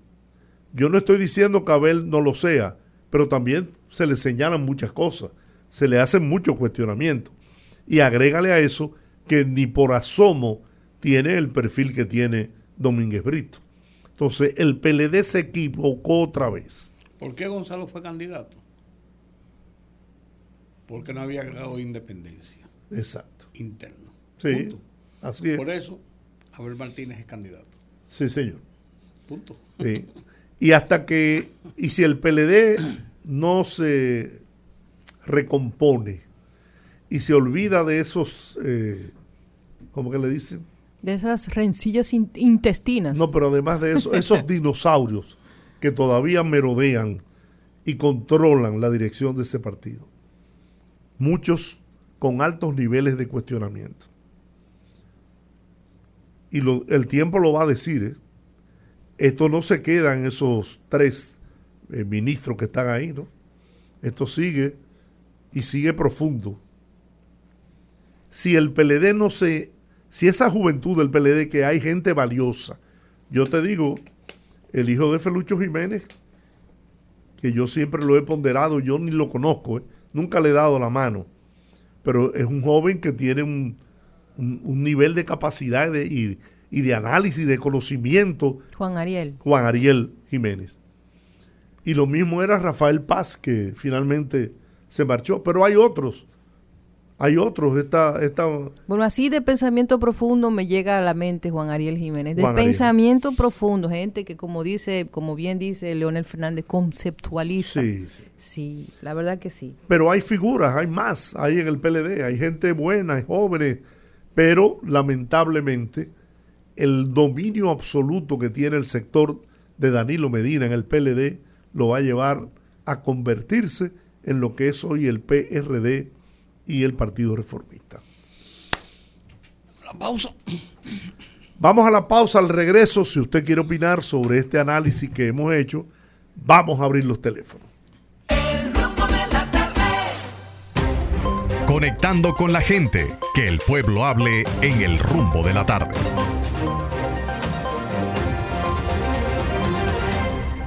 809 682 9850 Repito, 809-682-9850. Las internacionales sin cargos en el 1-833-380-0062. Línea internacional, primera llamada. Buenas, rumbo de la tarde. Por fin primero, ah. Aníbal. Coge ahí. Tú estás como Don Teodoro, era que, que entraba de primero siempre, Don Teodoro. Y, y, y, y, el republicano de, de eh, eh, Rafael. está, bien. déjalo, así, muchacho. Eh, yo, yo, yo entiendo que para, para una vida en democracia, bueno, o es la idea que nos han vendido, para una vida en democracia los, partidos son importantes. Y, y, y y los, los partidos políticos deben de estar llenos de la representación de la sociedad. Lamentablemente no tenemos una sociedad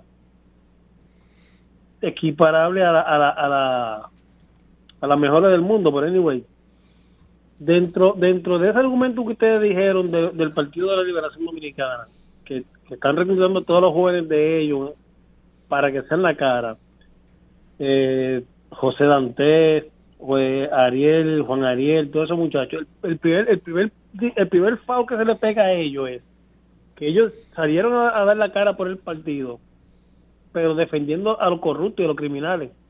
Ellos, ellos salieron dando para tapar las atrocidades del, gobierno. O sea, e, e, ellos son una cara nueva con un pensamiento viejo, ¿sabes? Es el mismo dinosaurio en un cuerpo más joven. y ahí tienen un FAO.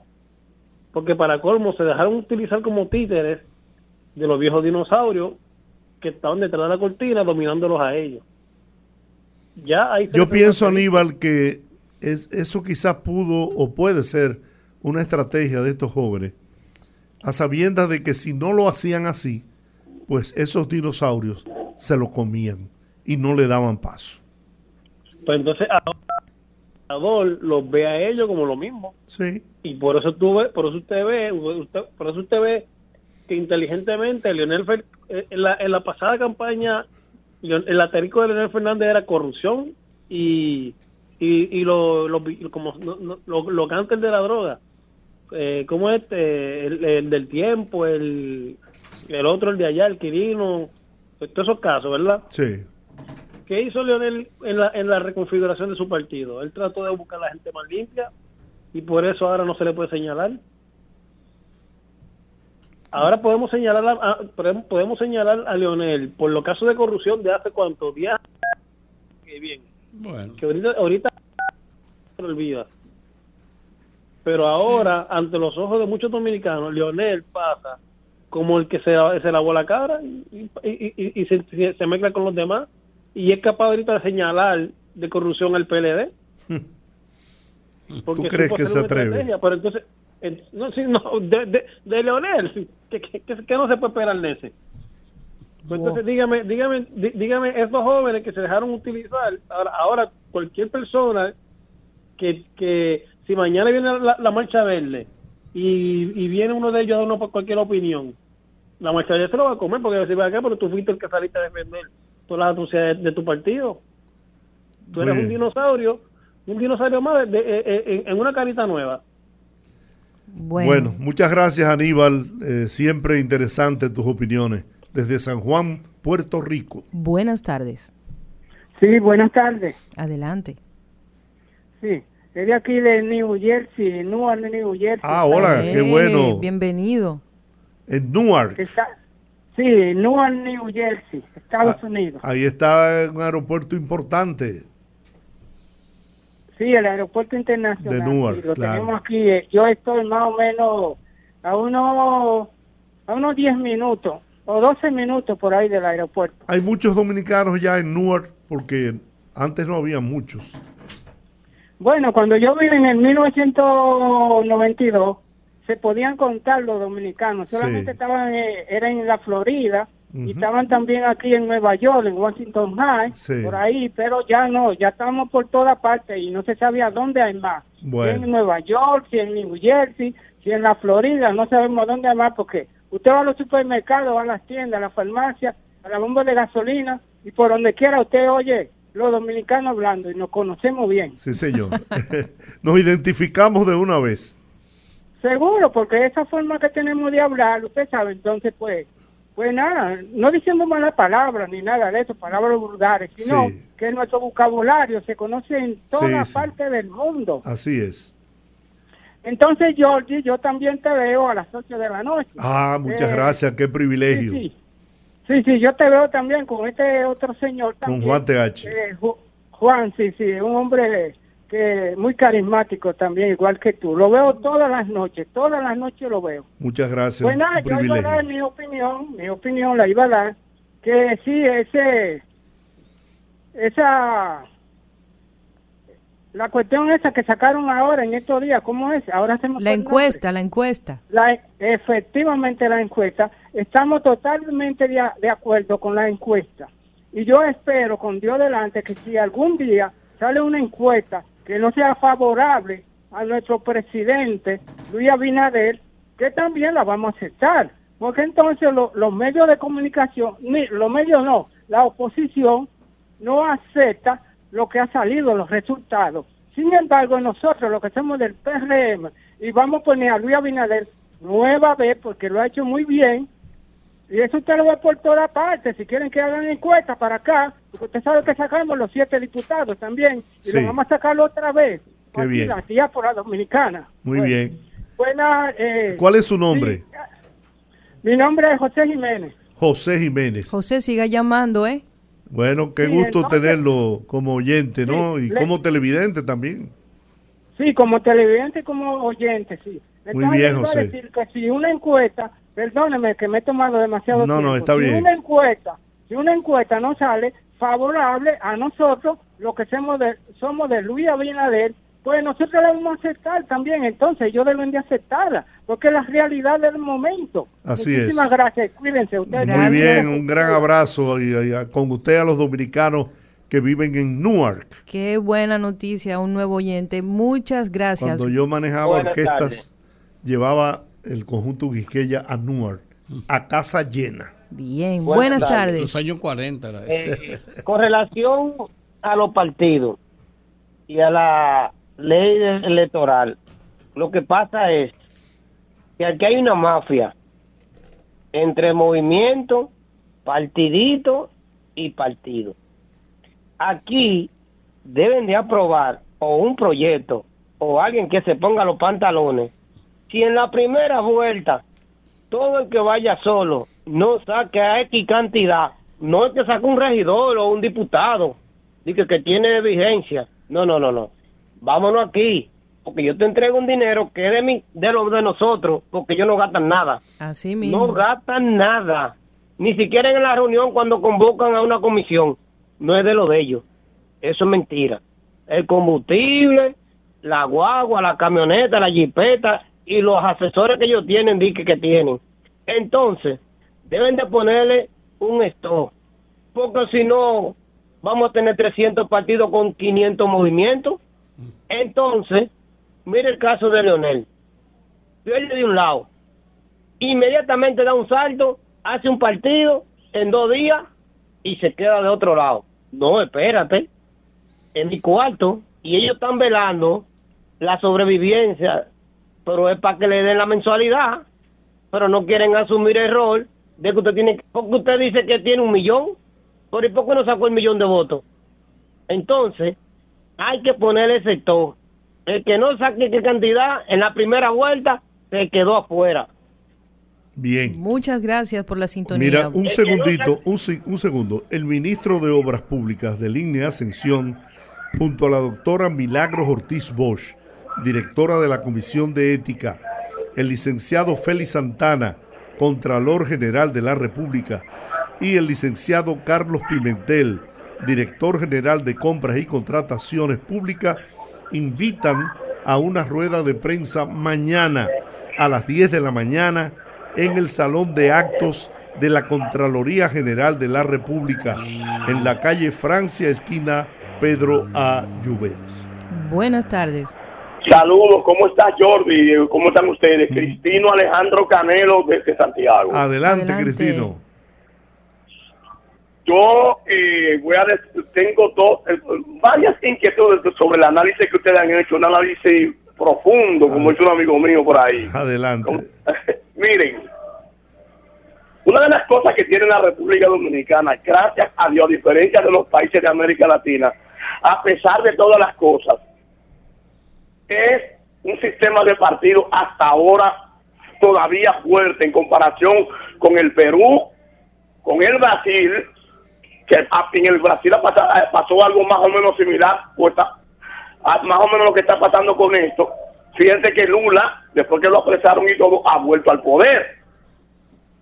Esa misma encuesta, Galo, como usted ustedes acabaron de decir ahorita, eh, mucha gente solamente le ha dado el perfil de la situación política. Sin embargo, esta, esta misma encuesta dice primero que un 57% de, la, de, la, de, los ciudadanos vivimos peor por, por, por el tema de los precios y de la inflación.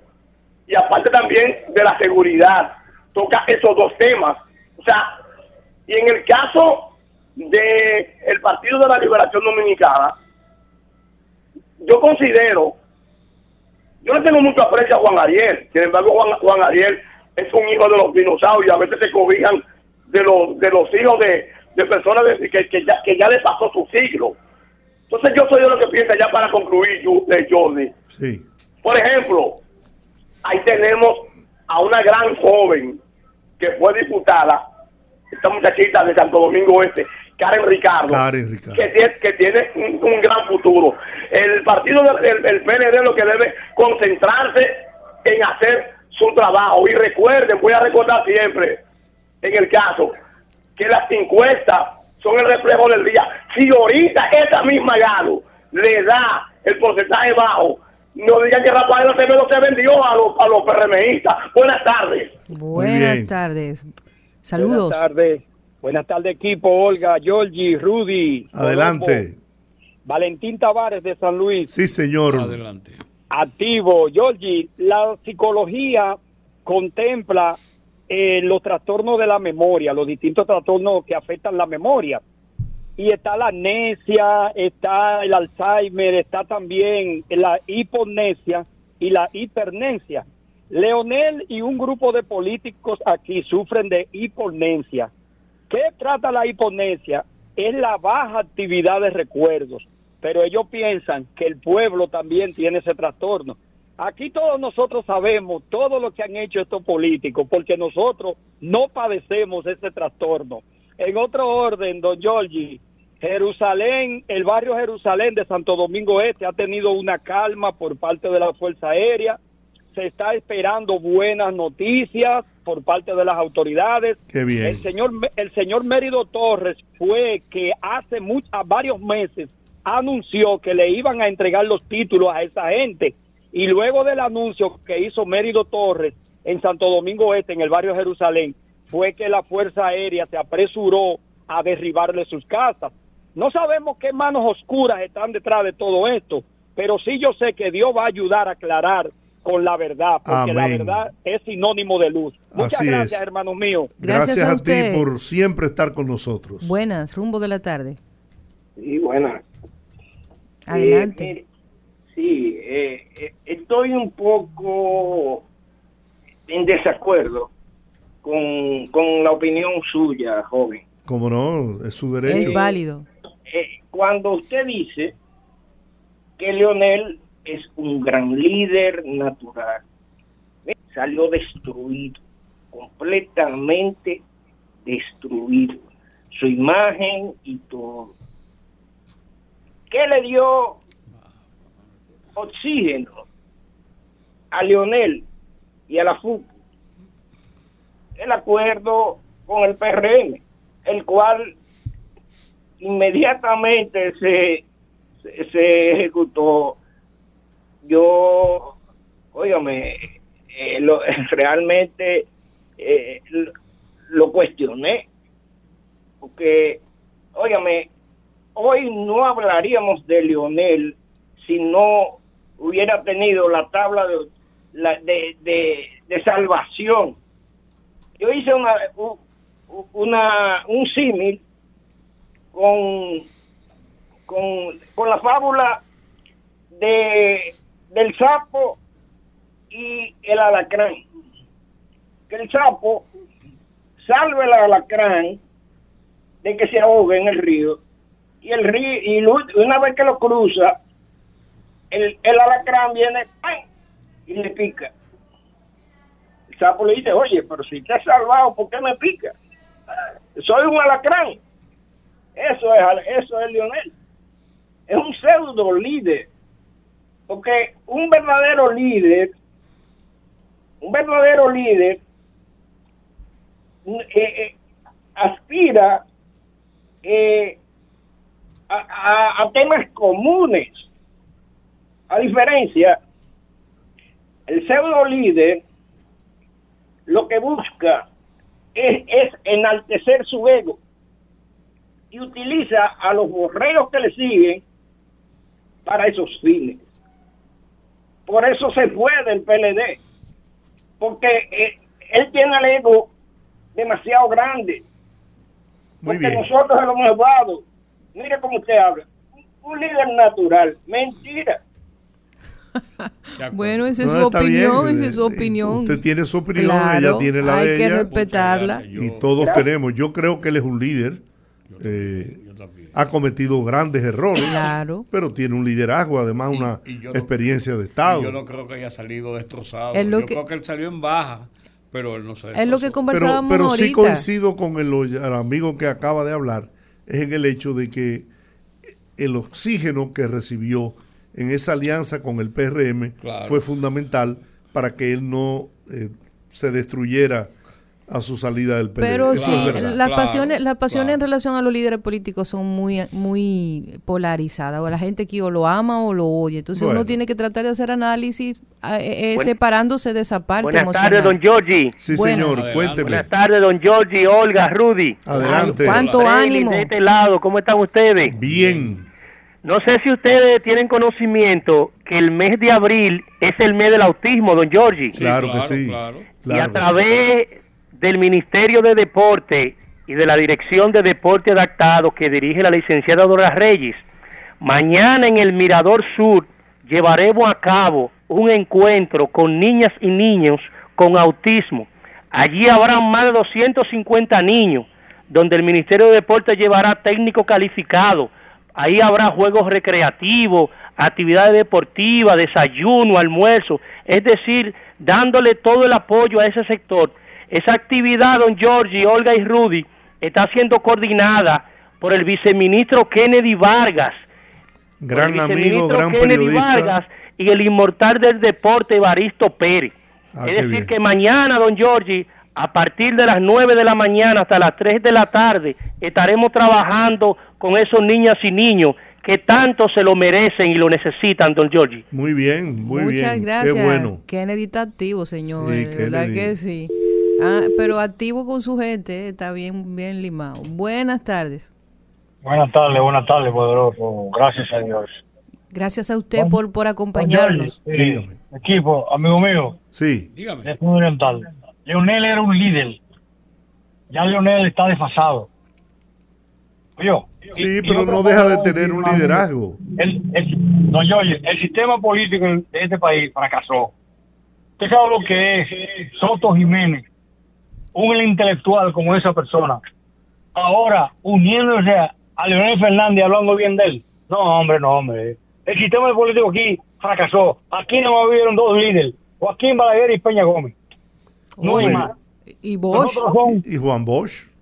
Ah, correcto, escúcheme. Muchas gracias. don Gracias a usted. Buenas, rumbo de la tarde. Ustedes. Oh, pero Jacqueline, pero ¿y dónde tú, estabas, Jacqueline? No, ya estoy viendo por aquí hace rato que está disparando por el, por, por el WhatsApp. Yo andaba para el sendero del chocolate. ¡Wow! Oh, pero qué por la tierra de Juan TH andabas tú. Y comiste mucho Como tenía de un TH y de mi madre. Ay, tu madre. ¿Y usted come chocolate así como el chocolate, verdad? ¿O usted es de la gente que se pega de, de los granitos de, de- del cacao? Oye, yo comí de la mazorca de que Ah, eso es más bueno que comer con la mano. y me lo trae. Que, que eso decía que me dijeron. Ustedes son indeseables las dos. Entré como la pongo. Ustedes son indeseables. Y comer pomo a la orilla del río. y guama. Georgie, ¿qué es esto, Georgie? Vámonos de aquí. Porque... Oye, pon orden aquí, Georgie. que Leonel Fernández es un, un líder, pero es un líder desfasado, sí. Eh, lo de él es el, el pollo y, y los huevos. Y lo de Abel Martínez son los haitianos. Ahí oí una entrevista de, de, mm, de este señor ustedes están hablando ahorita, que es una luminaria, Ramón Albuquerque. Sí. A Ramón Albuquerque le, le entró como la conga a los empresarios. Entonces, ¿con quién es que va a contar? Porque nosotros somos el chelito de la Junta nada más. Bueno. Yo no entiendo si es verdad que él es una luminaria. Yo no sé si fue que se le olvidó ser político ya. bueno, señores, aburro. Agur. Buenas, rumbo de la tarde. Buenas. No pensé que iba a lograrlo. Lo logró. Lo logró y nos agrada que lo lograra. Gracias. A mí esa encuesta, en, esa encuesta me dio, pero en la madre. ¿Usted sabe por qué? Porque el yo ver cómo está mi país, cómo hace pocos días, señores, nos quemaron el país por los cuatro costados. Nos lo quemaron. Nos quemaron la cuenca de los ríos. Sí, señor. Eso va a traer consecuencias inefables.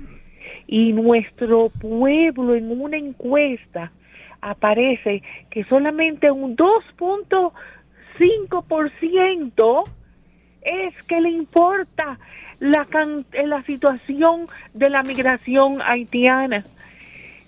Yo no, yo eh, le digo una cosa, yo me siento estupefacta.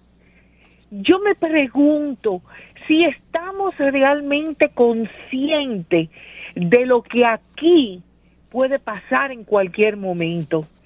Señores, van dos parejas y un señor solamente en esta semana desmembrados. Por Dios, la inconsciencia no puede ser tan grande. Si los últimos fueron una pareja en Neiva, eso ni siquiera, o sea, eso salió por un medio, pero chiquitico, no pareció casi nada. Señores, bajaron la bandera dominicana en San Pedro de Macorís. La bajaron para subir la haitiana. Y aquí hubo una población que no dijo ni sí, ni sí dijo de eso. Es que, ¿qué es lo que quieren? Levantarse con el machete a nivel del cuello. Eso es lo que quieren, que se le va a caer la burbuja, va a explotar la burbuja en que están viviendo. Porque aquí hay muchos lugares donde usted va y es invivible, porque en una casita le alquilan a un haitiano y se meten 30 y ya ahí en ese barrio no hay tranquilidad ni paz. Ya usted no puede dejar salir a sus hijos. Ya usted tiene que estar atento donde tanto el tiempo, porque no puede dejarlo así. No, han aparecido niños. Señores, vamos a ser conscientes, por favor. Vamos a ser conscientes que cada día que un dominicano le da un empleo a un haitiano, le está quitando el pan y la comida a un dominicano. A mí me han discriminado en hospitales. Yo fui a un hospital y como a mí se me quedó la tarjeta en el carro, ¿eh? Eh, me dejaron sentada en la emergencia.